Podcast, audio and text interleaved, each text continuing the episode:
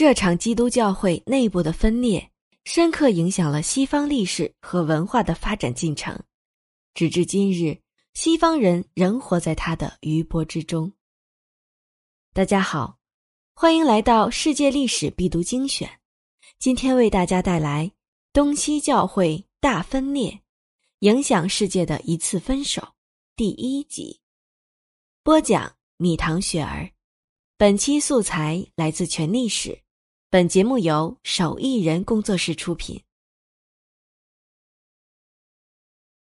公元一零五四年，君士坦丁堡牧首色拉留乌斯与罗马教宗利奥九世互相开除教籍，标志着基督教正式分裂为东方教派与西方教派，史称东西教会大分裂。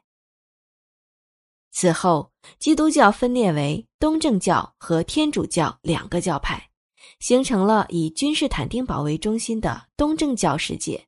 和以罗马城为中心的西方天主教世界，在十六世纪宗教改革、新教出现之前，这两个教派分庭抗礼，主宰着欧洲人的精神生活，同时也直接或间接的影响着欧洲历史文化的方方面面。天主教直到今天仍是基督教中最庞大的派系。全世界大约有十一点三亿信仰者，占世界人口的百分之十七。此外，两个教派的对立直接导致了天主教支持的十字军在一二零四年第四次东征时，洗劫了君士坦丁堡，侵占了东罗马帝国大片土地，给了国力衰弱的东罗马帝国一记重创。两个多世纪之后。罗斯曼帝国苏丹穆罕默德二世围攻君士坦丁堡，也是因为教派嫌隙无法弥合。西方教派坐视君士坦丁堡沦陷，东罗马帝国灭亡，欧洲历史自此进入中世纪篇章。从文化角度看，东西方教派各自对当地文化产生了深远的影响。东方教派保存发展了古希腊的典籍和思想。西方教派则更多吸收借鉴自罗马帝国的语言文化。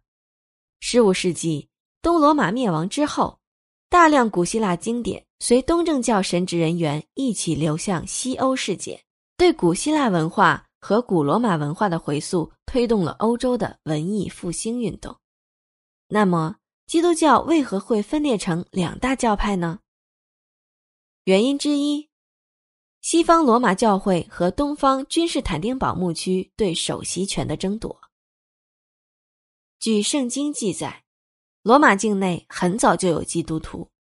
到公元六十六年，罗马人占领耶路撒冷及迦南地区，基督教的中心转移到了罗马帝国的首都罗马城。